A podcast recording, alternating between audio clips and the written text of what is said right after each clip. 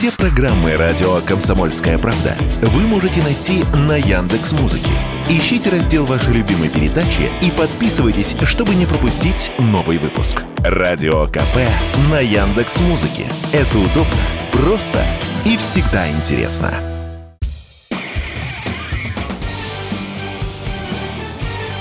Говорит полковник.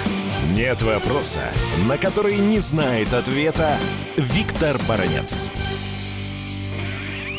Я абсолютно уверен, что споры о том, кто взорвал э, плотину, у наших недругов будут идти в одну сторону. Во всем виновата Россия. Во всем виновата Россия. И э, мне кажется, тут э, будет очень много похожего, что было с Боингом, вы знаете, да? Очень много похожего будет, что было с Северным потоком. Враг действует своей логике. От него ничего нового ждать нельзя. Во всем виновата Россия. Но я хочу добавить по поводу смысла взрыва плотины. Итак, смотрите внимательно. Есть же какие-то цели, правильно? Смысл был бы, да? Ну, во-первых, отомстить Крыму, лишить Крым воды. Понятно, совершенно понятно, да? Вызвать озлобление у населения тех населенных пунктов, которые попали под воду, чтобы они в Бога душу мать крестили россиян. Это они вот нас лишили нормальной жизни. Вы же знаете, Украина приготовила группировку группировку где? На правом берегу Днепра. И вот если бы эта группировка ринулась на Крым, то да, безусловно, мы по, по плотине Каковской ГЭС могли бы срочно перебросить войска и ударить украинцам, атакующих Крым, в спину.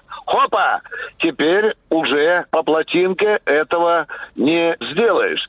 Ну и в целом я хочу сказать, что этот теракт, пожалуй, ну уже можно называть экологическим. Да, у нас такого еще не было в современной истории, чтобы враг вредил всей экологической. А теперь представьте себе, если вода начнет гнить, когда начнут умирать животные, когда там начнут летать какие-то комары, вы видите, эта история еще не закончилась.